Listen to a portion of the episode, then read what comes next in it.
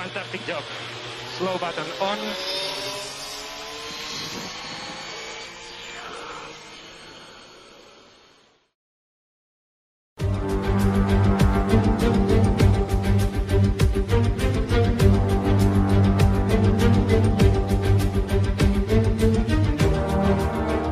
Hola, ¿qué tal? ¿Cómo estáis? Bienvenidos, bienvenidas una semana más, la primera de todas de esta cuarta temporada de The Slow Button. Ahora ya con la Fórmula 1 en directo, como quien dice. Habiendo empezado la Fórmula 1, ya sabéis que hicimos ese pequeño episodio porque la Silly Season nos obligó a hacerlo, pero ya ha habido Gran Premio de Bahrein, un sábado, sí, porque esta temporada empieza en sábado, también lo hará la próxima carrera en Arabia Saudí, y ya tenemos los primeros resultados, las primeras sensaciones de lo que va a ser la temporada 2024 de Fórmula 1 con todos vosotros que nos escucháis cada semana y también con las dos patas más imprescindibles y más indispensables de este podcast, como son David Porras, buenas tardes.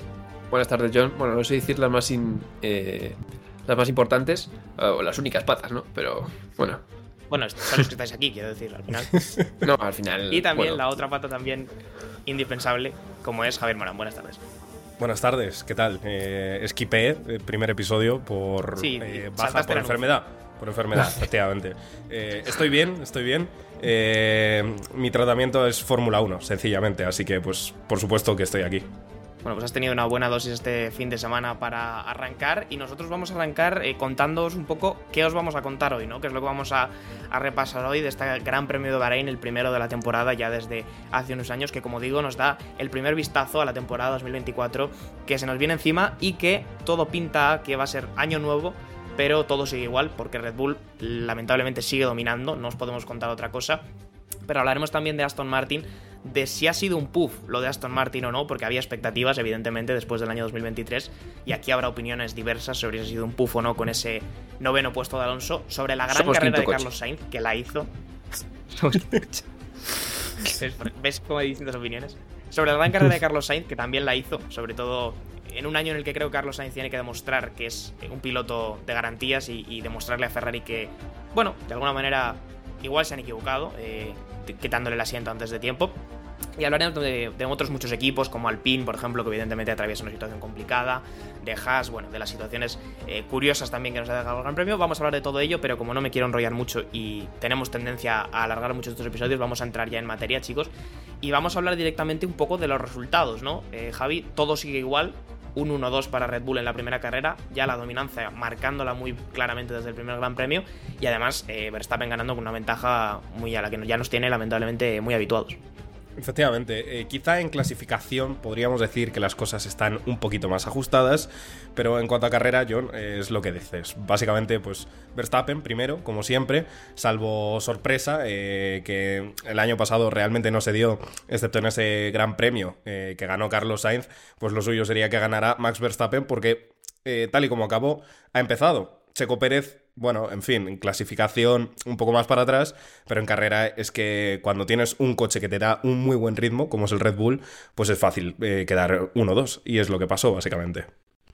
La primera posición de esa clasificación, como nos cuenta Javi, fue para Max Verstappen. Checo Pérez no fue segundo, sino que fue quinto. Delante se le colaron los dos Ferrari, Leclerc fue segundo y Sainz fue cuarto, y también George Russell. Eh, habrá que hablar algo entendido, me parece a mí, eh, David, de Mercedes en este año. Igual este no es el episodio porque, bueno, ha sido un gran premio que más allá de la actuación de Russell, creo que no son tal vez la escudería más destacada, pero Mercedes sí que es verdad que puede haber sido uno de los grandes tapados de los test de pretemporada, y yo creo que el Mercedes tiene alguna cosita, por lo menos en las manos de Russell, yo creo que es un coche que puede dar guerra este año. Sí, además, eh, bueno, he leído, he oído a Russell que ha dicho que han tenido un problema con la refrigeración del coche, que les ha costado como cuatro décimas por vuelta. No sé hasta qué punto será verdad o no, pero bueno, sí que es verdad que el, el Mercedes asoma un poco la patita, ¿no? Con esa tercera posición de Russell en clasificación. En carrera cayeron un poco, cosa extraña, porque estamos acostumbrados normalmente al Mercedes eh, a que esté lejos del Ferrari, digamos, en clasificación y luego en carrera eh, le sobrepasen. Y sin embargo, los Ferrari acabaron, acabaron delante. Pero sí que es verdad que, bueno, Mercedes, como siempre, eh, no tiene igual esos inicios estelares que tenía el inicio de la época híbrida, ¿no? Entre esa época entre 2014 y 2021, 20. Pero eh, no, no es un mal coche, tiene, tiene cositas y parece que está delante de sus dos compatriotas de motor, como son McLaren y Aston Martin. En la carrera, como decíamos, la ventaja máxima fue para, para un Max Verstappen que gestionó, dominó, ganó desde las primeras vueltas como ya nos tiene muy habituados. El Red Bull, Javi, eh, sigue experimentando con los conceptos. Este año la novedad era que, oye, hemos visto que ya todos los equipos se están acercando mucho a nuestro modelo de, construcción del coche. Nosotros salimos por la tangente y aún así volvemos a hacer el coche más competitivo del mundial. Eh, creo que se reafirma la teoría de que hasta 2026 nadie le va a toser a Red Bull de ninguna de las maneras. Es complicado, es complicado. Eh, para los fans que se unieron a la Fórmula 1 hace poco tiempo, bueno, pues quizá tiene un poco ese engaño de haber visto cómo cayó Mercedes en ese final de etapa y se dio paso a otra nueva etapa de victorias para Red Bull. Pero es que lo cierto es que la Fórmula 1 es un deporte en el que ciertos equipos dominan durante bastante tiempo y como bien dices tú, John, es bastante complicado que a Red Bull se le escapen las cosas. Aún así, es de aplaudir esa mención que estabas haciendo tú al principio de haber cambiado, haber tenido ese valor de cambiar el, concepto, porque es posible que se arriesgaban a chocar directamente contra el techo o quizá contra un cuello de botella y mientras los otros equipos iban a investigar un poco ese formato aerodinámico que tiene el Red Bull, pues Red Bull se ha presentado en esta temporada con un formato aerodinámico mucho más distinto, por así decirlo, que incluso se asemeja un poco en ciertas cosas al Mercedes y lo está haciendo funcionar, con lo cual em, llámalo estrategia genial, pero lo que está claro es que tienen un gran aerodinamicista que es Adrián Newey y las cosas funcionan genial con él. Me reía yo con David al principio de temporada, eh, Javi, porque puede ser una de las grandes padreadas de la historia de la aerodinámica en la Fórmula 1, que Red Bull haya cogido un concepto que Mercedes intentó y que Mercedes descartó porque no supieron hacerlo funcionar y ahora lo rescate lo haga funcionar y con él vuelva a hacer el coche más competitivo de la parrilla. Quiero decir, no soy ingeniero, pero siento que si los ingenieros tienen eh, algún orgullo, eh, mm. hay alguien en Mercedes que debe estar bastante dolido, ¿no? y es que lo comentaba con David y, y, siempre me hizo gracia eso, ¿no? Porque es curioso, es, eh, tiene, que, tiene que haber alguien dolido 100% y voy a soltar el dato ya. Y es que yo recuerdo que en Mercedes, cuando estaban investigando un poco ese tipo de aerodinámica sin pontones, ellos veían en el simulador que tenían números por desbloquear en cuanto a puntos de carga aerodinámica. O sea, había más aerodinámica, pero que realmente no estaba disponible para ellos de cierta forma. Estaba ahí todavía por bloquear, pero ellos no la pusieron desbloquear, no la pudieron desbloquear. Y la verdad que en Red Bull lo están consiguiendo. Parece incluso, tenemos información, veremos si es cierto, que van incluso a cambiar los pontones directamente a los del tipo cero pontones como lo estuvo investigando Mercedes en otras temporadas. Veremos si funciona, pero de momento este inicio con esas tuberías por delante que tiene eh, el Mercedes, pues parece que funciona funciona bastante bien, o por lo menos mejor que Mercedes. Detrás, David, yo creo que el equipo que más nos, eh, nos, puede, nos puede dar la batalla, o el que está por delante en esa batalla que va a haber detrás de Red Bull, mejor dicho, que es distinta, eh, son tus hombres. Es eh, Ferrari nada más y nada menos que no, no, quiero decir que son el eterno segundo, pero todas las temporadas las están empezando recientemente como ese coche que va a dar la pelea, pero que también de alguna manera todos somos conscientes que no va a ser suficiente pelea para lo que tiene Red Bull entre manos, ¿no? Mis, mis ragazos, mis fratellis. Eh, a ver, es que Ferrari tiene un coche rápido, o sea, eso lo sabemos desde que Leclerc y Carlos Sainz en 2022 hicieron doblete la primera carrera. Eh, el Ferrari en esta reglamentación ha nacido como un coche rápido, primero con ese concepto de las bañeras no tan, tan grandes. Su problema siempre ha sido, 2022 eh, fue al principio fiabilidad y después ritmo de carrera y degradación. El año pasado estaban ahí en ese punto medio porque sí que es verdad que intentaron, ¿no? Dar ese paso a lo que yo creo que están consiguiendo este año, que era más ritmo de, carrera. Entonces el año pasado a veces se quedaban ahí en tierra de nadie. Pero este año lo hemos visto, en clasificación son, son rápidos porque Leclerc estuvo a punto de, de hacer la pole. De hecho, fue raro porque en la, en la Q, el, tiempo, el mejor tiempo del fin de semana fue de Leclerc, pero en la Q2. O sea, el tiempo de Leclerc de la Q3 es tres décimas más, más lento que el de la Q2. Entonces, el Ferrari es rápido ahí. Y luego en carrera, pues sí que es verdad que vimos un Carlos Sainz eh, bastante rápido, que bueno, aunque estuvo en tiempos por lo menos de, Checo Pérez, alguna vez de, Verstappen, todavía no está ahí, pero sí que es verdad que es, es un paso adelante que ha dado Ferrari en cuanto a degradación, en cuanto a ritmo de carrera. Y al final es lo que va a traer victorias, porque tú puedes ser muy rápido los sábados, pero si los domingos caes, es que ya no es caer con los Red Bull. Eh, los domingos caían con los Aston Martin, con los Ferrari, con los McLaren si estaban bien. Entonces es un paso adelante bastante importante. Yo lo que sí que siento después de este gran premio, evidentemente está la grandísima o la enorme conclusión, que es el elefante en la habitación, digamos, que siempre está ahí pero nadie quiere verlo, y es que, vista esta primera carrera, mucho tendrían que cambiar las cosas para que Max Verstappen no levante el cuarto mundial este año. Si tenéis alguna discrepancia, es el momento de decirlas. No.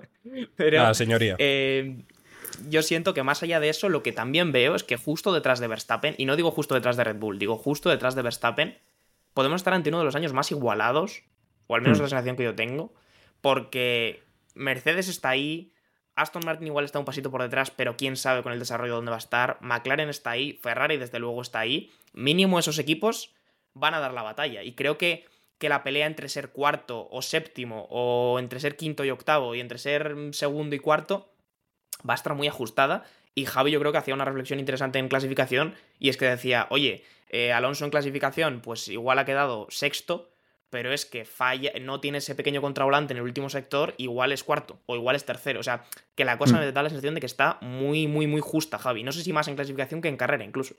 Sí, sí, eh, parece que en clasificación más.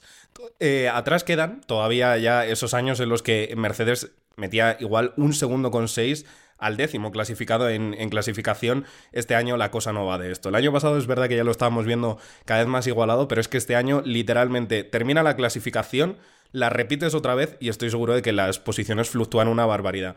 Es verdad que Hulkemer eh, este fin de semana, al menos en clasificación, en carrera ya lo adelantaremos, eh, que también ha tenido ciertas cosillas y ya lanzaremos el dato. Pero es verdad que Hulkemer ha tenido suerte, pero más allá de, de Hulkemer, pues tenemos a los dos de McLaren, a los dos de Mercedes, a los dos de Aston Martin y es que las cosas están súper, súper apretadas. Las cosas van a estar más caras que nunca 100%.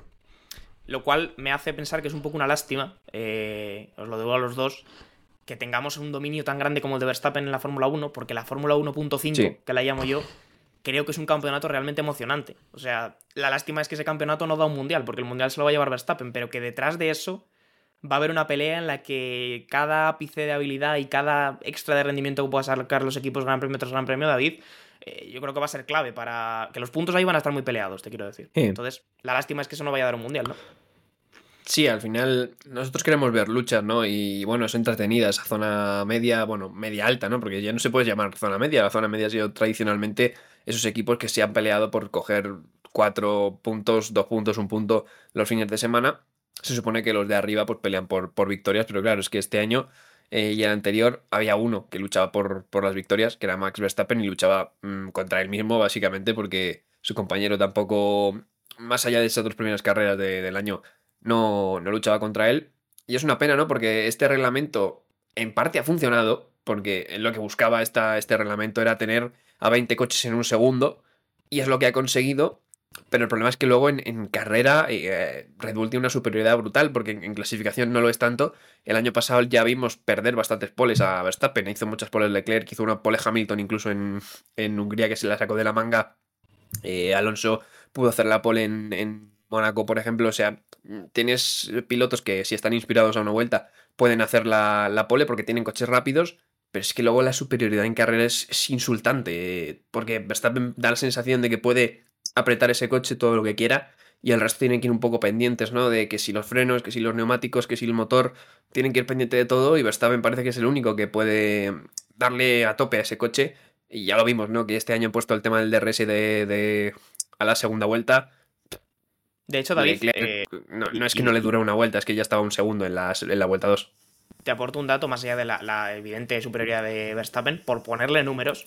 Ayer veía la cifra de que entre la vuelta 19 y la 27 del Gran Premio, eh, Max Verstappen calcó los tiempos del sector 1, pero calcó a nivel de que todos estuvieron en el 30 segundos con 5. Con 5.82, con 5.23, con 5.34, pero todos estuvieron, todos los primeros sectores durante 8 vueltas los clavó en 30.5. Es decir, también quiero darle un mérito a Verstappen porque lleva un cohete, todos lo sabemos. Está en el mejor equipo del campeonato, todos lo sabemos. Pero que Verstappen es un piloto absurdamente regular y que cuando saca el martillo es capaz de hacer una cosa que a mí me parece bárbara y que solamente he visto en otros pilotos como Alonso o como Hamilton. Te diría que creo que es, es muy complicado clavar segundo y, y décima, Javi, eh, durante ocho vueltas seguidas. Es que es, Muy es una regularidad que es aplastante. Entonces, a partir de ahí, vale, tiene un, coche muy rápido, pero eh, hay algo de, también de manos, evidentemente.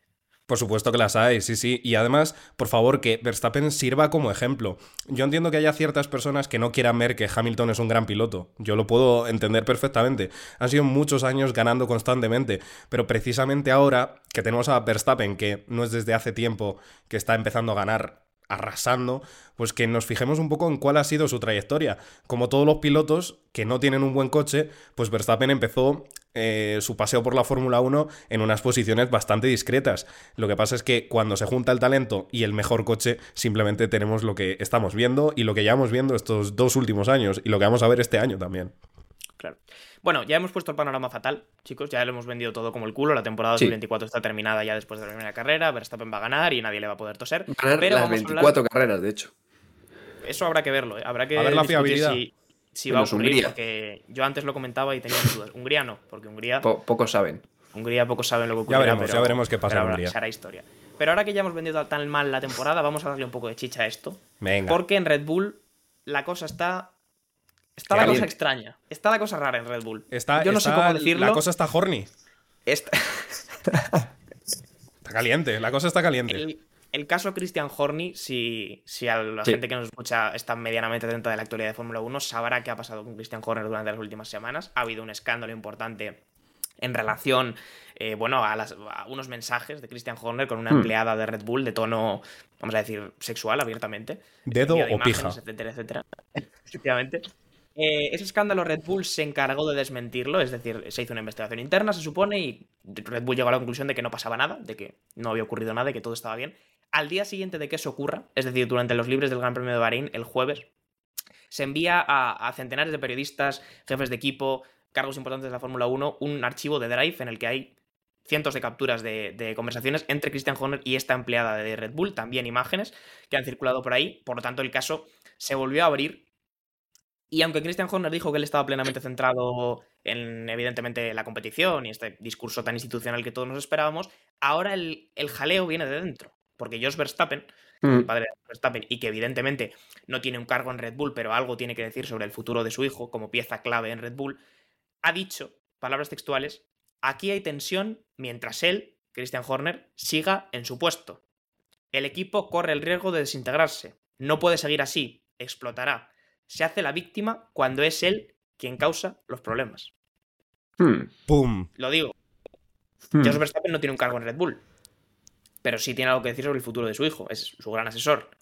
Sí. Entonces, Bueno, y mismo- el responsable de que sea un demente al, al vol- al volante. Efectivamente, un niño traumatizado, como es Verstappen, todos lo sabemos. Pero eh, esto, bueno, son declaraciones de Jos Verstappen, evidentemente. Jos Verstappen no está contento con la gestión de Horner. Pero yo aquí abro un debate, chicos. Eh, en un supuesto en el que la relación Verstappen-Horner sea insostenible, quiero decir, los dos no pueden estar. ¿Con qué pierde más Red Bull? ¿Con perder a Verstappen, su piloto estrella de las últimas tres temporadas, el hombre para el que han estado construyendo el coche, eh, una auténtica máquina de matar y probablemente el piloto más en forma, o con perder a Christian Horner, que es el único jefe de equipo que Red Bull ha tenido en 20 años aproximadamente. Yo, eh, si me adelanto, y lo digo rápido, creo que Red Bull está perdiendo ya. O sea, pase lo que pase, se vaya uno, se vaya otro, Red Bull está perdiendo. Y son hechos, quiero decir, esa estabilidad que era incluso mm, digna de admirar para otros equipos, se está perdiendo. Correcto. Red Bull ahora mismo no parece irrompible, Red Bull ahora es vulnerable y cualquiera de las dos cosas van a ser muy feas y se van a hablar para dentro de mucho tiempo sobre estas cosas que están saliendo, con lo cual yo creo que ya están perdiendo, simplemente. Dicho esto, cojámoslo con pinzas, Red Bull ha terminado la primera carrera con un 1-2. Sí, sí, Esto claro. Y esto, y esto ya estaba en el aire, evidentemente. Es decir, Menos mal que están ellos flojos, ¿eh?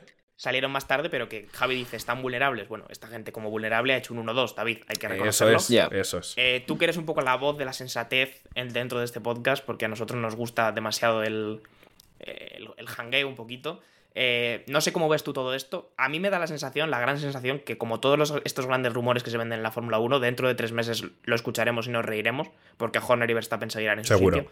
Seguro. Pero no sé cómo lo ves tú, porque es verdad que existe la realidad de que Jos Verstappen no está contento con la gestión que, que está haciendo Horner y no sabemos si Verstappen también. Echa leña al fuego, David, hombre. Claro, me, me dice John que ponga la, la- la sensatez y yo Bueno, iba a decir. no, ah, ¿eh? Te Gana, España, gana España, porque Carlos Claro. Sainz y Alonso acaban contrato. Ya está, Si acaba quieres reventar esto, adelante. O sea, si la voz de la sensatez se va a la mierda, pues ya no, no tenemos nada que hacer. No, pero no sé cómo lo a ves, ver, a realmente. A mí, si me tengo que mojar, ahora mismo me, me parece complicado no decir que perderían más si se fuera Verstappen. Me parece complicado. Sí que es verdad que si razonas, igual dices, pones a un Alonso, a un Russell, a un Leclerc a uno de estos, un Piastri, un Norris en este coche y gana el mundial. O sea, quiero decir, entonces tampoco perdería mucho. Igual a la larga Exacto. se nota más el tema de, de Christian Horner por dar estabilidad al equipo y demás. Pero claro, si a Christian Horner precisamente lo que critica a Jos Verstappen es que va a quitar estabilidad al equipo, eh, ahí puede estar el tema, ¿no? Eh, Jos Verstappen es una figura que evidentemente, mm, no por su pasado como piloto, eh, sino por su, bueno, actualidad, ¿no? Como mm, padre del el campeón del mundo, el piloto que más cobra hasta que Hamilton vaya a llegar a Ferrari, el piloto referencia ahora mismo, pues hombre, tiene, tiene su peso las palabras que, que ha dicho. Y a ver, aquí sí que esto lo hemos hablado nosotros.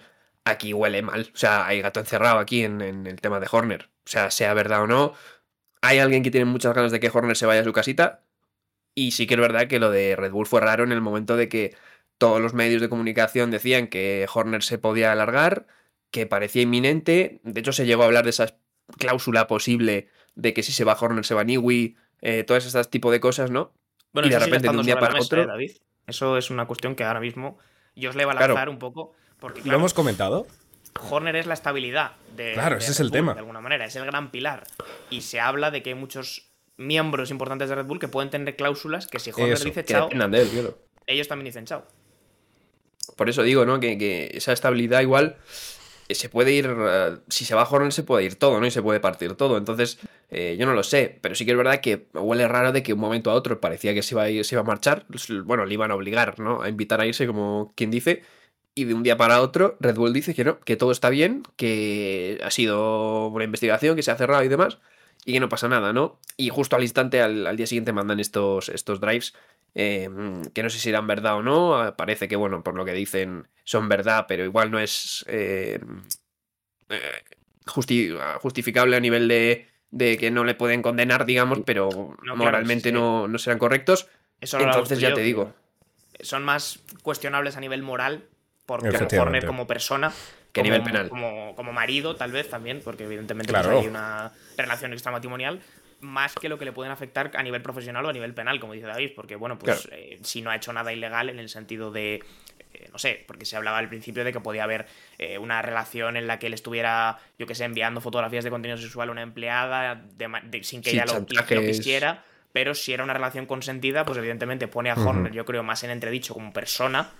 Eh, no sé qué tendrá que decir Gary Halwell, la mujer de, de Horner, al respecto, que como jefe de equipo. Que ahí yo El otro día que, pues, llegaron, entiendo que también se llama marketing, llegaron de los dos de la Sí, mano de la manita, ¿no? circuito.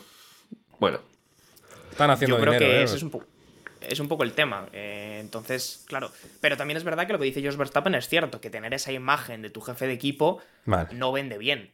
De todas formas, yo no quería sé- decir algo, ¿eh? Eh, a Verstappen no le ha parecido mal. O sea, a Verstappen también, por supuesto, se le ha preguntado al respecto. Y Verstappen aparentemente dice que, bueno, las cosas con Christian Horner han ido relativamente bien. Con lo cual, mm, Ya. está ahí un poco... sí, pero Verstappen. Yo es que eh, si yo fuera piloto, no, tampoco me mojaría, sinceramente. O sea. Fue ya, lo que hicieron para todos eso, en la rueda de precisamente prensa. para eso está este, mi padre, que es mi representante, para decir las cosas que yo pienso, pero que no puedo decir en, en prensa, porque entonces te sacan el titular de Max Verstappen ha dicho tal cosa. Entonces yo, yo que si fuera Verstappen, tengo el mejor coche, estoy ganando, soy el campeón del Claro. mundo, yo sigo haciendo lo mío. cómodo. De Claro. hecho, yo de, la única cosa por la que entiendo esta necesidad de Jos Verstappen de mover a Christian Horner de encima ya tiene que ser algo relacionado con el contrato que tiene vigente Max Verstappen con Red Bull, que se prolonga hasta el 2028 y quién sabe si eh, forzando la marcha de ciertas personas de dentro de Red Bull se logra, por si todo va mal, con Ford por ejemplo, eh, pues reducir ese contrato hasta 2026 y ya de ahí en adelante decidir qué es lo que va a hacer más Verstappen, si continuar con Ford Red Bull o marcharse a otro equipo, que me parece lógico. Pero bueno, Esa es otra, la de Ford, ¿eh? Eh, Ford ha veremos. comunicado también pidiendo explicaciones. También es verdad que yo creo que Ford eh, lo que pedía era que Red Bull terminase la investigación porque fue una investigación que se extendió mucho en el tiempo. Red Bull técnicamente terminó la investigación, dio Sí. un resultado. Igual Ford ya a nivel institucional, eh, pues ya no van a dar más la, la matraca, como quien dice. Pero Seguro que no están contentos, ¿eh? De todas formas. Y, y yo es lo que os iba a decir, Red Bull lo que es ante todo es una empresa de bebidas energéticas y son unos auténticos Mm. genios del marketing. Y esta imagen de Horner no es buena para Red Bull, eso es un No. hecho. Entonces, yo creo que lo están intentando camuflar y lo están intentando dar un tinte de normalidad a todo, pero es cierto que, aunque no pongan entredicho a Horner como como jefe de equipo, si lo pone como persona y al final es uno de los grandes representantes de Red Bull. Entonces, bueno, no sé cómo se tramitará esto. Hay muchos rumores, vais a salir muchos rumores estos días por ahí, que qué podría generar la salida de Verstappen de, de Red Bull, qué podría generar la salida de Horner. Este fin de semana es verdad que en el Gran Premio de Bahrein se ha visto hablar tanto a Verstappen con Toto Wolf como a la cúpula de Red Bull, Horner, etcétera, con Briatore. Pero como bien decía David antes de empezar el episodio, en un Gran Premio de Fórmula 1 todo el mundo habla con todo el mundo. sí, y, Briatore sobre todo. Briatore puede hablar hasta con el Papa. Claro, sí, sí. Y, sobre, y es bastante probable que igual Toto le estaba haciendo una oferta a Verstappen para Ferrari, es para Mercedes, perdón, o igual le estaba preguntando que cómo está el tiempo por los Países Bajos. Porque ante todo hay que entender que son personas que se conocen, tienen cierta amistad o cierta relación y que mantienen conversaciones que no todas tienen que ver con el futuro de la Fórmula 1. Cordialidad ante todo. Buenos días, buenos días, ¿qué tal el café? Genial. Las cosas con pinzas y sobre todo el gran rumor que se está viendo estos días es que podría pasar si de repente Alonso ficha por Red Bull. Hmm. Que día de toda esta película, a David se le hace una sonrisa, pero de toda esta película, a mí es lo que menos realista me parece. Ojalá, eh, vamos, o sea, yo lo firmaría con sangre si hace falta, pero que yo De todas formas, es Fernando Alonso, ¿eh? Si va a Red Bull, ya no está Christian Horner, no está Adrian Newey y Red Bull pasará a ser literalmente el último coche. Sí, a saber, a saber cuál será, porque es verdad que va a llegar el reglamento 2026 y a ver cómo estamos todos cuando llegue el momento. Entonces, todo está muy en el aire, no le vamos a dar muchas más vueltas al tema porque ser un corto. Más episodios. Eh, pero de los que sí que hay que hablar, David, es de tus hombres, de Ferrari. También, más hablar ya del rendimiento del que hemos hablado antes. Sainz, evidentemente, hizo una gran carrera, adelantó a Leclerc dos veces en pista. No sé cómo viste la decisión de Ferrari de dejar luchar en pista. Es verdad que Sainz tuvo mejor ritmo que Leclerc desde el principio de la carrera. Leclerc sufrió mucho con el reparto de frenada. Se pasó en la curva 10 6, 7, 8 veces, no sé cuántas veces se, pasó. Sufrió mucho con el ritmo. Sainz venía como una auténtica bala. Lo adelantó dos veces en pista, antes y después de, la parada. No sé cómo viste la gestión de carrera de, Ferrari desde el muro, dejando pelear. A ver, yo es lo que te comenté. Bueno, estábamos hablando por el grupo y es lo que te comenté. Ferrari en la vida mm, va a decirle a Leclerc que, o en casos, vamos, muy extremos tienen que ser, no va a decirle a Leclerc, eh, mira, deja pasar a Carlos porque va más rápido. Y esto lo hemos visto, que cuando Carlos ha ido delante, sí que igual no le han dicho claramente a Leclerc, déjale pasar, pero sí que cuando ha ido detrás le han dicho, bueno, eh, podéis luchar o quédate ahí o no. No han sido claros nunca. Entonces, yo te digo, nunca van a ser eh, claros porque este ha sido el principal problema de Ferrari estos años, que ahora llega Hamilton, que dices, ¿cómo lo van a hacer? Porque encima son dos gallos más gallos todavía que Carlos Sainz. digo, ¿no viste riesgo? Porque yo en el primer adelantamiento, con Leclerc tan defensivo y riesgo no vi. tan ofensivo, yo vi un doble DNF, te lo digo honestamente. No, vi más riesgo en Monza el año pasado, por ejemplo, eso sí. Bueno, también lo hubo, también lo hubo, pero que, a, me parece que hubo más. ¿eh? Porque me parecen un poco lo mismo. Sí, pero, pero ya te digo, en la vida va a pasar eso en, Ferrari, al menos de momento. Eh, y yo creo que, bueno, dentro de lo malo, no fue malo del todo porque Carlos eh, pasó fácil, digamos, ¿no? no, hubo una lucha demasiado fratricida y, Carlos pudo tirar para, adelante porque iba claramente más, más rápido que, Leclerc. Ya te digo, esto cualquier otro equipo igual te habría dicho swap positions, pero me parece muy complicado que le vayan a decir a, Leclerc que eso, encima este último año no sabemos cómo va a ser el tema de las, de las decisiones. Lo que sí te puedo decir es que yo vi a Carlos más agresivo de lo normal, quizá. Y me parece bien, me parece bien que si, si tiene ritmo, que demuestre, porque Carlos al final se está jugando un asiento en, Fórmula 1 que yo creo que por su rendimiento ya ha demostrado que merece tenerlo. Pero hombre, eh, está pidiendo credenciales, ¿no? Digamos, y al final las decisiones de Ferrari van a ser bastante cuestionables, eh, como lo han sido estos últimos años. ¿Puede ser, Javi, la temporada para que eh, Sainz se venda mejor que nunca? Ah, teniendo en cuenta que su futuro no está decidido para el año que viene y que tiene que demostrar que es un piloto atractivo para las escuderías. Me encanta que me hayas hecho esta pregunta porque es literalmente la palabra que se me está ocurriendo mientras tanto. O sea, es que Carlos Sainz ahora mismo es un piloto que se tiene que vender. Eh, no tiene ningún tipo de asiento, eh, tiene que competir eh, esta última temporada en Ferrari y lo tiene que hacer dejando patente su calidad sobre la pista en todas las curvas posibles de todos los circuitos. Porque es que necesita eh, estar en la Fórmula 1. ¿Que tiene talento? Claro que sí. Ha habido muchos pilotos que han tenido talento a lo largo de la Fórmula 1 y que, bueno, su viaje a lo largo de, este deporte ha sido corto. Carlos, afortunadamente, ha tenido ya mucho tiempo a lo largo de estos años de demostrar su talento, pero es verdad que es un momento clave, John, para, para demostrarlo y por supuesto que, vamos, yo tengo claro que él va a dejar todo lo que esté de su parte eh, por dejar claro que es un gran piloto y que necesita un asiento de Fórmula 1 que esté a la altura de su talento, sobre todo. Ferrari, iba a decir, Carlos Sainz hizo de su parte, hizo un gran podio, una tercera posición creo que muy meritoria para empezar a hacer eso que cuenta Javi, para empezar a demostrar que es un piloto que vale y que es atractivo para otros equipos.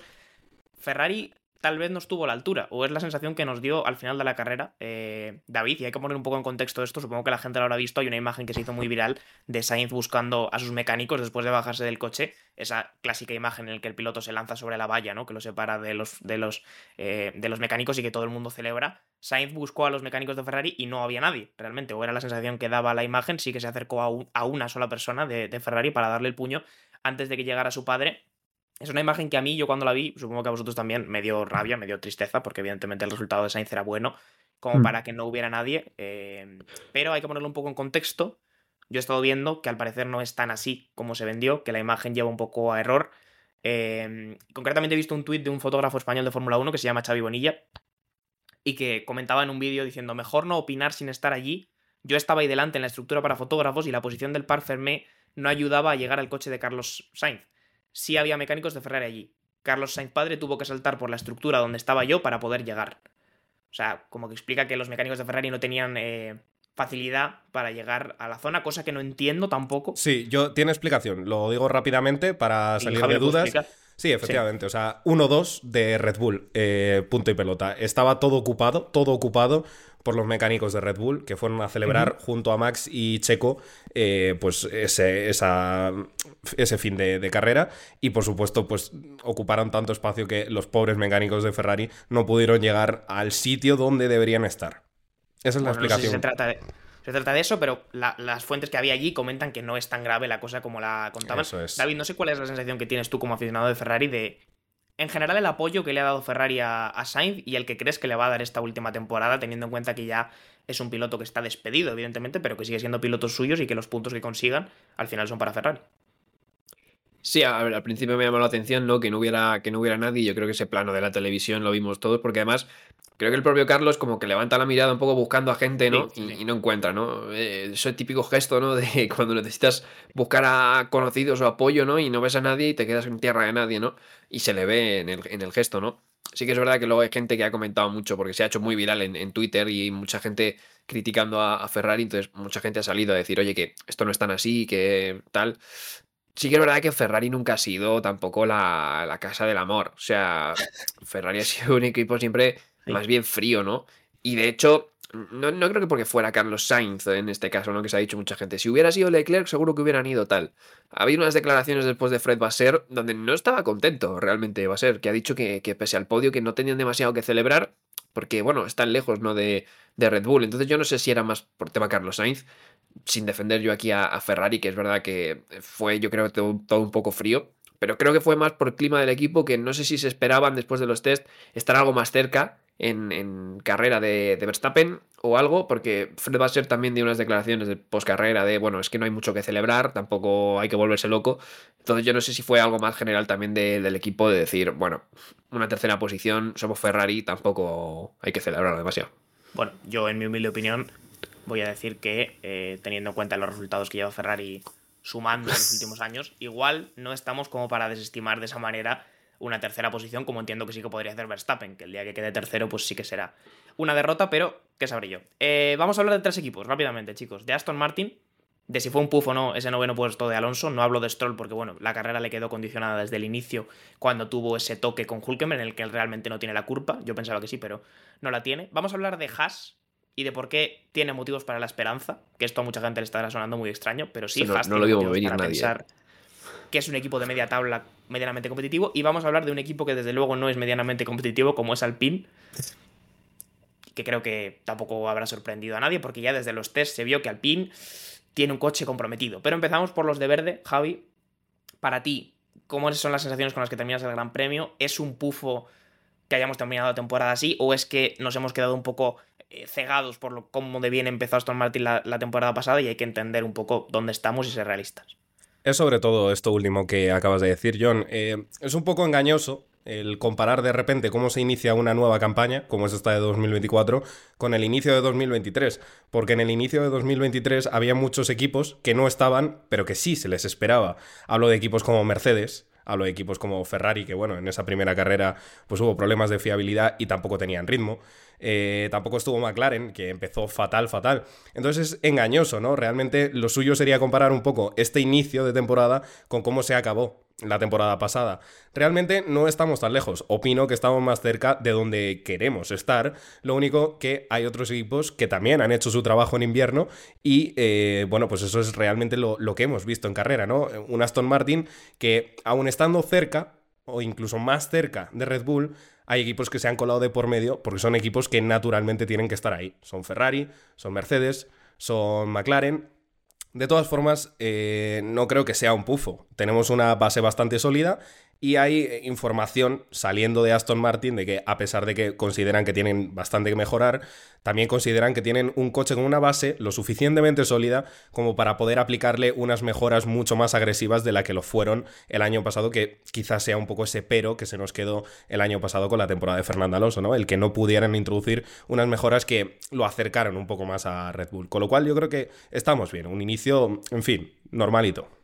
De hecho, la 2023, Javi, fue todo lo contrario. Fue más bien de más a menos, porque se empezó a muy bien y luego no pudo mantener Aston Martin el ritmo de mejoras que sí tuvo otros equipos, como McLaren, que dibujó un poco la gráfica exactamente contraria a la que hizo Aston Martin. El más realista de todos, David, siempre es Alonso, que lo dijo bien claro. La simulación nos daba ritmo para P9 y ese es exactamente el resultado que consiguió Alonso. O sea, tampoco creo que estén especialmente sorprendidos dentro de Aston Martin, pero sí que es verdad que yo he sentido que el fandom ¿no? y la ilusión que había aquí en España, teniendo en cuenta que el año pasado en Bahrein tuvimos un tercer puesto, pues sí que lo ha valorado un poco como el pufo. Para mí no lo es, es que hay que ser realistas. Quiero decir, es que esa media tabla, hoy eres noveno, mañana eres séptimo, el otro día eres quinto. Yo creo que va a depender también mucho del circuito y de muchas circunstancias, pero es pronto para sacar conclusiones, no sé. ¿Cómo lo ves? Sí, a ver. Yo he sorprendido gratamente en clasificación que también creo que se nos ha comentado, porque, bueno, Alonso, eh, por ese mini corrección en la última curva, podía haber sido tercero, ¿no? Em, y hombre, es, bueno porque la velocidad está. Luego es verdad que es raro, ¿no? Que acostumbrado a Aston Martin a que sea un coche muy eficiente en, la carrera, es donde peor haya, haya ido, ¿no? Pero al final es verdad que, pues entiendo que sea un palo para la gente, ¿no? Porque es lo que decimos, ¿no? Alonso ya nosotros le vemos como, como que está joven y tal, siempre hacemos la coña, pero Alonso tiene una edad, entonces... Evidentemente. El, tercer mundial no puede estar ahí muy... En, un desarrollo, digamos, tan grande como puede tener otros, otros pilotos, ¿no? Entonces entiendo que haya decepciones cuando Alonso esté eh, peleando por entrar en los puntos o, bueno, no tanto peleando por entrar en los puntos, porque sí que es verdad que el siguiente equipo está algo lejos a priori, porque bueno, ahora valemos de Haas, pero a priori está algo lejos, pero sí que no está en esa posición donde estaba el año pasado al principio de temporada.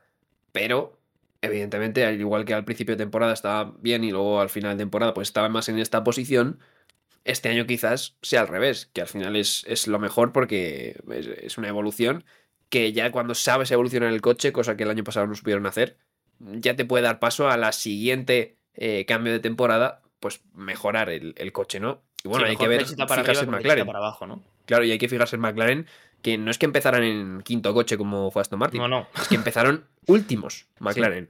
Y al final acabaron últimos, eh, haciendo ¿eh? podios. Sí, sí, eh, haciendo podios y, Piastri ganando una carrera sprint en Qatar y cosas así, ¿no? Entonces, calma, porque, bueno, Aston Martin, esperemos, ¿no? Que, haya encontrado ese punto de desarrollo del coche y quizás, pues, acabar la temporada mejor que el año pasado.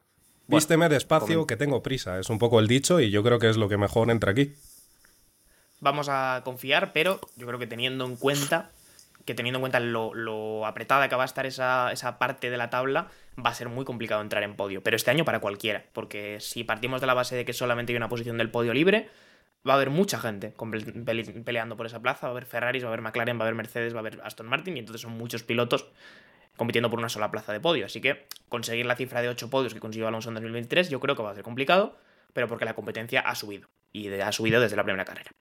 Hablamos de Haas, chicos, que no es un equipo que solamos tocar mucho en este podcast, hay que reconocerlo, porque tampoco nos dan motivos. Pero es que he visto un dato que me ha llamado poderosamente la atención antes. Eh, y es que Haas, ayer con Hulkenberg, que tuvo un inicio de carrera complicado porque, como decíamos, se tocó con Stroll en la salida, tuvo que cambiar eh, el alerón delantero y, evidentemente, ya su carrera quedó muy condicionada. tuvo mejor ritmo medio, si sumamos todas las vueltas de carrera, que ambos Aston Martin. O sea, Hulkenberg tuvo mejor ritmo, si sumas todas sus vueltas, la vuelta media es más rápida, es el noveno coche con vuelta más rápida, el décimo es Alonso y el undécimo es Stroll. Esto es un dato muy nimio, evidentemente, y no, no refleja la realidad que va a tener el equipo a lo largo de la temporada, pero ¿qué queréis que os diga? A mí, Javi, me ha llamado la atención. Llama... Creo que Haas igual tiene motivos para pelear la media tabla, o no por lo menos para no ser sí de sí el décimo equipo. Es, es, complicado de explicar, ¿no? Porque eh, esta Fórmula 1.5 está muy igualada, pero es que la Fórmula 2.0 es verdad, está lejos, al igual que está la 1.5 de Verstappen, lo está también de, de, la 1.5 la 2. Eh, lo que pasa es que, en fin, también hay igualdad entre ellos y pues es que es lo que dices tú, no es complicado analizar el dato, ¿no? Hulkenberg tuvo una carrera muy, muy curiosa. Eh, creo que fue, David, tú estarás atento a este tipo de cuestiones. Su estrategia fue duro, duro, ¿no? O sea, neumático duro, duro. Teniendo en cuenta que el Sí. primero lo cambió, como quien dice, en la primera vuelta. Sí, correcto. Entonces, efectivamente, quiero decir, es un neumático al que tú le puedes aplicar un montón de estrés y lo más probable es que teniendo ya casi todo por perdido, pues decidiera, vamos a darle a tope a todo lo que aguante estos neumáticos. De ahí puede venir un poco la explicación. También puede venir un poco la explicación de que da la casualidad de que Haas este fin de semana en este circuito, que es la primera carrera, ya veremos el resto, pues haya ido especialmente bien o por lo menos mejor que los otros equipos. Entonces, bueno, en fin, como dices tú, John, un dato que llama mucho la atención, pero que tendremos que estar nosotros pendientes eh, en las próximas carreras para poder hacer una, una lectura correcta de, de dónde está Haas realmente.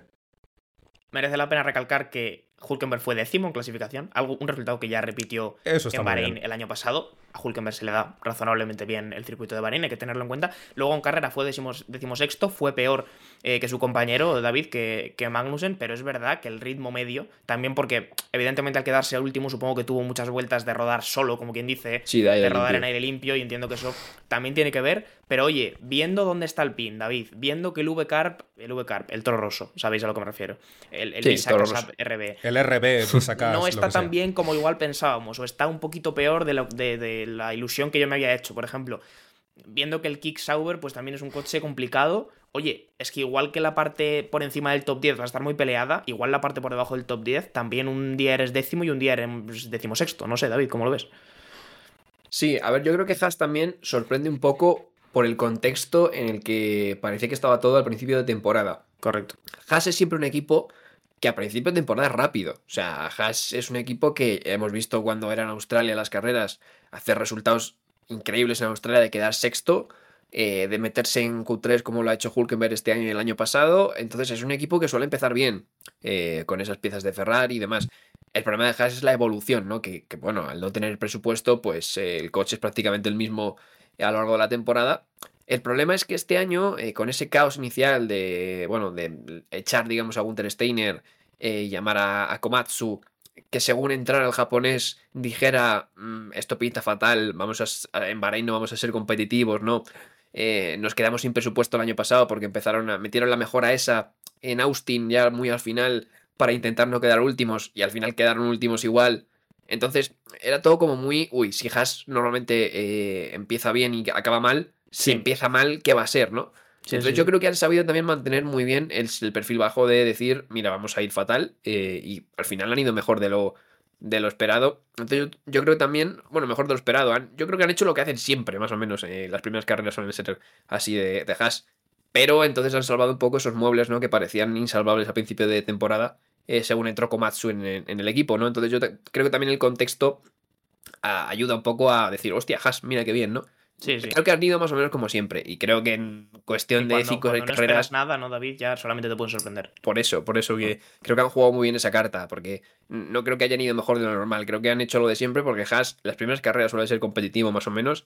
Y luego a partir de la quinta, sexta, sobre todo en carrera, empiezan a caer un montón. Aunque de repente un Hulkemer te haga un séptimo, que un octavo que alguna vez lo ha hecho, que dices, oye, ¿y este tío qué pinta aquí, no? Pero bueno, salvada de muebles. Y también yo creo que hay otros equipos que han, no, no decir empeorado, porque todos han mejorado un poco, pero no han mejorado casi nada. Entonces también has, ha beneficiado eso. Eh, bueno, por dos apuntes rápidos que hacer, eh, Logan Sargent fue el último, evidentemente, bueno, creo Bueno. que esto no sorprende a nadie, pero es que el pobre no fue, Sí o sea, fue que- culpa suya. Evidentemente, su carrera estaba yendo muy mal, pero es que Javi, el pobre, eh, que tú no lo habías escuchado, tuvo un momento en el que el volante se le volvió loco y la- el reparto de frenada le empezó a subir a 33, 44, 55 y se le iba de madre. O sea, el coche se volvió totalmente loco y se pasó de frenada, evidentemente. Que menos mal que se pasó de frenada en un sitio donde había escapatoria, porque el reparto de frenada se te vuelve loco y te monta un Cristo si hay un muro delante de ti. Vamos. Y el otro que me sorprende para mal es Valtteri Bottas, que no sé si se ha tomado la Fórmula 1 demasiado a broma ya y quedó decimonoveno. Y David echa la mano a la cara porque lo Porque tiene lo en fiché en el fantasy. Eh, Si no, oye, si no, ya verás. Si no, él Pero- hace la carrera de la historia, tío. Pero no se está, que- igual no se está tomando ya demasiado poco en serio Valtteri Bottas la Fórmula 1. O sea, con esto del mullet, la marca de café, la cerveza. El culo, dilo, Es- dilo. Es un, es un influencer de lifestyle, ¿no? Yo creo más a día de hoy. Bueno, Bottas. también tuvo una parada de, de un minuto. Es verdad. También es verdad, eh, hay la- que decirlo. Las ruedas delanteras izquierdas y botas, pues tienden a No, llevarse por lo mal. que sea, no se llevan bien, ¿eh? No, no, no, no. Tuvieron que cambiar la tuerca, ¿no? Eso es lo que pasó. Sí, que efectivamente. se había partido. Bueno. Tuvo Eh, flashbacks. decepciones. Las otras dos decepciones, porque decimos, vale, el 20 es Sargent, el 19 Botas, pero es que el 18 es Pierre Gasly y el 17 es Esteban Ocon. Y si no recordáis haberlos visto mucho ayer en la carrera, es porque no estuvieron más arriba de eso. Eh, drama en Alpine. Y drama sobre todo, David, porque terminó la carrera y dimitieron dos personas en Alpine. Sí, se fueron instantáneo. O sea, cruzaron línea cuadros, bandera de cuadros. Y dijeron adiós. dijeron, me voy. Sea, Estaban con las maletas hechas ya, ¿eh? sus. Sí, sí, cogieron sus maletas y se fueron. Eh, se fueron, de hecho, dos figuras claves en el desarrollo del coche, eh, que han sido el director técnico Matt Harman y el jefe de aerodinámica Dirk De Beer. Eh, bueno, se lo dijeron, lo anunció de Race, los primeros creo que fueron, que según acabó la carrera dijeron el trabajo está mal hecho, así que nosotros partimos a, a un lado. Se Pero- suman Lo que me gusta, David, es como no hay como ni siquiera una esperanza, ¿no? O sea, terminaron No, la primera carrera y dijeron, bueno, este coche es oficialmente una mierda, nos vamos, adiós. No sé, quiero decir, no hay manera de reconducir esto. Lo mejor que podemos hacer es coger la puerta, ¿no? No sé. Es que Alpine eh, lleva tantos años eh, eh, estancado en lo mismo que ahora encima dar un paso atrás eh, parece como, como más grave, ¿no? Porque sabemos que el motor Renault no ayuda y eh, iba a ser el estaba congelado desde 2019 para el cambio de reglamento y resulta que hay cambio de reglamento y el motor sigue siendo el peor. Entonces ya ahí tienes un hándicap porque vas a estar 4 o 5 años eh, con una desventaja respecto, respecto al resto.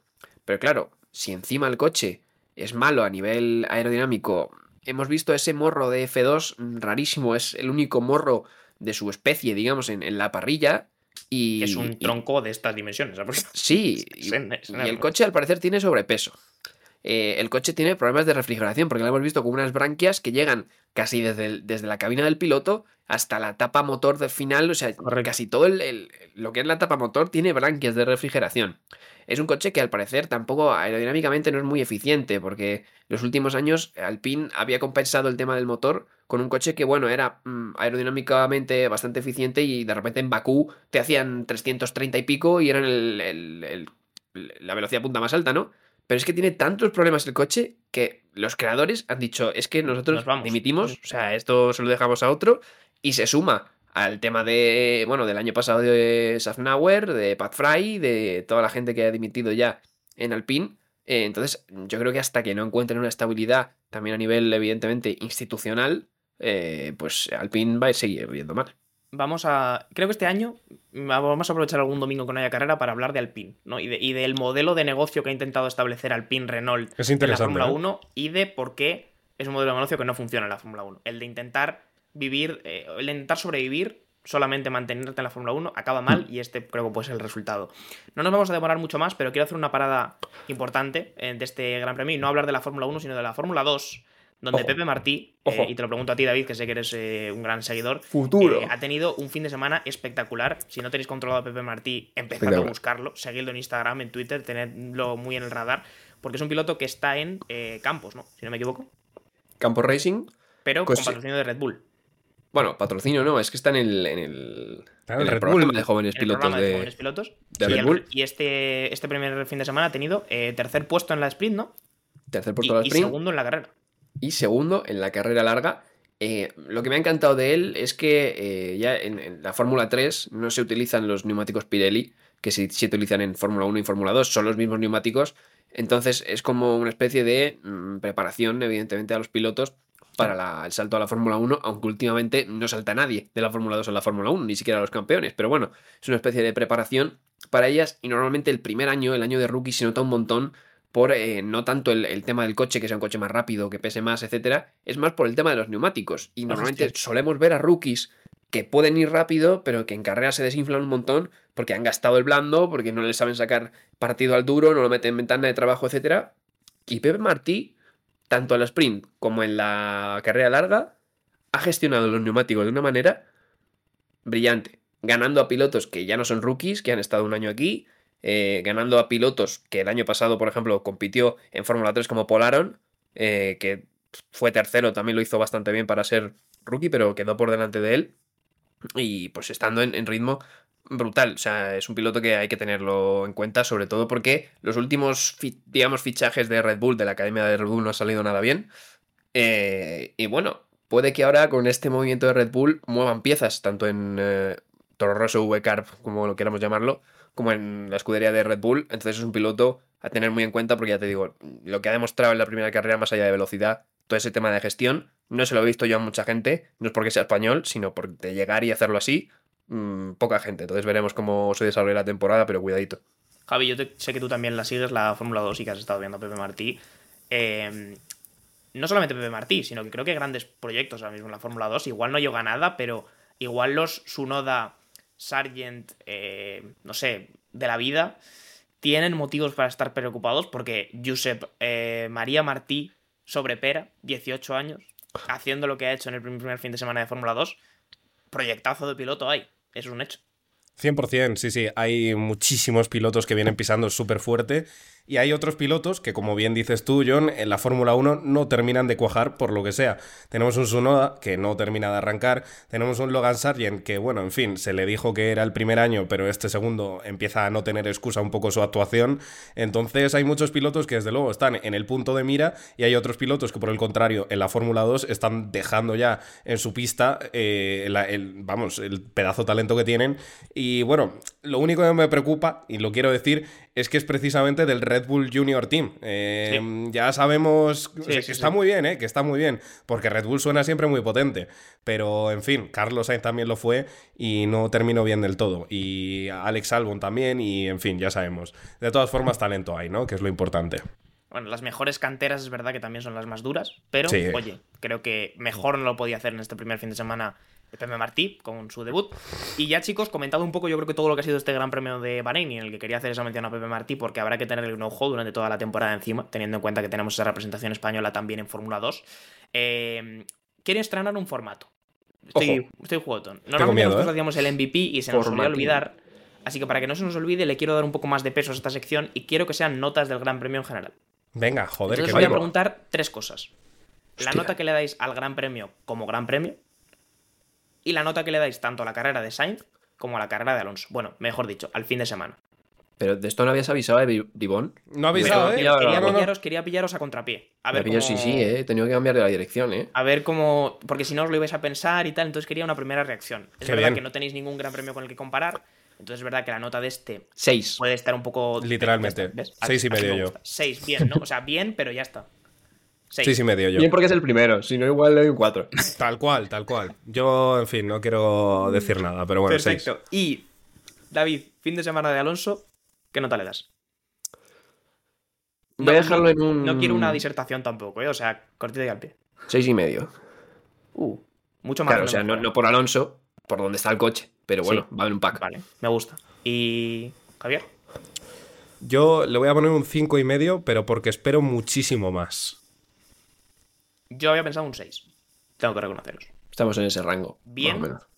Pero yo creo que hay camino de mejora. Entonces, Seguro, un poco yo con esa es que estoy expectativa, yo creo, con la que damos Hmm. nota. Y fin de semana de Sainz, David. Ocho y medio. Sólido. Un Javi. 8 yo. Un 8. Perfecto. Yo le había puesto un 9, tengo que reconocer. Igual me he venido un poco arriba. Pero a mí, personalmente, creo que Sainz a nivel moral también pensado, dio, dio un golpe encima de la mesa diciendo, eh, primera carrera, estoy aquí rindiendo, mejor que mi compañero, mejor que todo el resto de los mortales que no son Red Bull, y, y- y, como quien dice, doy ese golpe, y aquí estoy. Así que, para mí, un 9 para Carlos Sainz, y muy rápido, muy rápido, muy rápido, teniendo en cuenta que el fin de semana que viene volvemos a tener carrera, y recordad, que sé que se os va a olvidar, se os va a olvidar, la carrera también es el sábado. Que También, Sábado, también es el sábado, joder. por el Ramadán. ¿Y dónde podréis ver los horarios? Podréis ver en la cuenta de The Slow Button, como siempre, que también veo que se os olvida. Pero, eh, chicos, una mini previa de Arabia Saudí, Jeddah, un circuito muy distinto. Si en Bahrein te interesa tener una frenada fuerte, no hay mucha curva rápida, la recta es importante, Jeddah es una sucesión de curvas rápidas a toda velocidad, un circuito también eh, urbano en el sentido de que tienes muros a, a escasos centímetros. Eh, no sé, Javi, ¿cuáles son las sensaciones que tienes? Obviando que Red Bull va a ir como un auténtico tiro. Sí, No sé eh, efectivamente. Yo, a partir de ahora, si me haces esta pregunta, John, omitimos esto, si te parece, ¿ok? Vale, y ya hablamos de- del resto, ¿no? Vale. Por venga. detrás, ¿no? Lo que viene de Eso es, justo. Inmediatamente por detrás, bueno, pues tenemos unos equipos que tratarán de ajustar sus coches para que el balance sea óptimo. Es una sucesión de curvas, como dices tú, John. Y el ride, es decir, el paso por curva, mm, por curva no, por curve, es decir, por las irregularidades de la pista, va a ser muy importante. Eh, bueno, ya sabemos el ostión que se metió Mick Schumacher precisamente por tener un mal ride en su coche. Os aconsejo que lo miréis. Así que nada, eh, a partir de eso, pues veremos un poquito. Circuito urbano de los nuevos, no termina de gustar, pero por lo menos es divertido. Tengo que decirte que eso es polémico, ¿eh? Porque hay gente a la que le gusta mucho Arabia Saudí. Es verdad Es que yo creo que es- imágenes y un sí, no, ¿eh? muy espectacular. Ese es el Pero hay gente a la que le gusta mucho Arabia Saudí. ¿eh? No sé cuál es la, tu, Es peligroso, tu ¿eh? sensación, David. Eh, ¿Te gusta Arabia Saudí? Eh, ¿Crees que tus chicos de rojo pueden ir bien en este fin de semana? Estoy muy perdido este año, la verdad, ¿no? Porque también. no acabo de, de ver, y, o sea, aparte de Red Bull, que sé que va a ir bien, no acabo de ver qué equipos van a ir bien. Porque, por ejemplo, Carlos Sainz, en unas declaraciones en una entrevista, dijo que esperaba que, por ejemplo, McLaren, que el año pasado en circuitos de este estilo, no a principio de temporada porque estaba muy mal, pero luego cuando llegó Spa, eh, este tipo de circuitos de velocidades altas, iba bien. Eh, dijo que esperaba que Aston Martin fuera mejor también, porque bueno, ha, ha mejorado, parece que sí, por lo menos el tema de la eficiencia del DRS y de, de la recta parece que se ha mejorado, pero estoy muy perdido, la verdad, porque sobre todo porque Arabia Saudí es un circuito, como ya hemos dicho, tan extraño, tan peculiar, que, que, bueno, muchas veces no sabes si es más importante las manos del piloto, un buen coche, eh, es un circuito extraño. A mí en lo personal no me disgusta del todo, quiero decir, al principio cuando lo metieron dije, ¿esto qué es? Es trambólico, literalmente. Pero, pero sí que es verdad que, claro, ahora te meten Las Vegas y dices, bueno, Arabia Saudí, te iba a doy decir, palmas con las que- orejas, o sea, digo, esto que es ha ganado- un circuitazo. Ha ganado en comparación con los nuevos circuitos más nuevos Exacto. que él, que han entrado en la. Fórmula 1. Pero bueno, no es un mal circuito, es verdad que dado una onboard chula, es un circuito en el que hay que arriesgar si quieres sacar vuelta, como todo circuito en el que hay, en el que hay muros cerca y en el que, pues si te fallas, puedes ver el, el- evidentemente el accidente de Mick Schumacher en el que partió el hash por la mitad, aunque no fue el único, porque Mick No. Schumacher era especialista en partir el hash por la mitad. Eh, con esta nota curiosa cerramos el episodio, muchachos, en 56.52. Bueno, No sé cómo ves el tiempo de vuelta, Javi, del primer episodio, teniendo en cuenta que había A mucho ver, que comentar, es verdad, es verdad. Sí, eh, vendrán mejoras a mitad de temporada, seguro. O peoras. En nuestro O peoras, depende, ¿eh? Porque, porque bueno, ¿no? Pero creo que hemos tocado un poco todos los palos, así que vamos a ir despidiendo por aquí, recordándoos que la semana que viene tendremos Gran Premio de Arabia Saudí, a horas también bastante estándar. Bueno, en España creo que la carrera es a las 6 de la tarde, así que bueno, un sábado tarde os juntáis con vuestros colegas, con vuestra familia, con quien veáis la carrera, disfrutáis un poco del Gran Premio de Arabia Saudí y no hay que levantarse ni a horas extrañas ni nada raro. O sea que, bueno, es un premio, un gran premio eh, muy asequible. Y nosotros estaremos por aquí, con suerte, entre el domingo y el lunes, también contándoos todo lo que os he dejado. Solamente recordaros que nos podéis seguir en redes sociales, en todas las redes sociales que existen. Casi seguro que The Slow Button está allí. Y si no somos nosotros, es una cuenta fake, pero estaremos. Hmm. Y nada, poco más que contaros. Eh, Javi, muchas gracias por este primer episodio y por tus No, valoraciones, como siempre. A ti, hombre, Y John. David Porras, como siempre, también. Muchas gracias por ser la voz de la cordura o no. Y por. Y a ver si Ferrari pues sigue dando el callo, ¿no? Sí, bueno, la voz de la cordura. Menos mal que has hecho esto de las notas, me ha gustado porque le iba a darle MVP a Juan Yuzu. So, o sea, aquí. Me gusta, me gusta la verdad la idea de Juan Yuzu que quedó un décimo, eh, cuidado. Tan mal, Cuidado, eh, eh. Eso yo creo que es la- la- lo que hay que destacar de este gran premio. Eh, un placer, como siempre, a todos los que nos escucháis, eh, chicos, y nada, con suerte, nos vemos la semana que viene en Arabia Saudí. Chao, chao.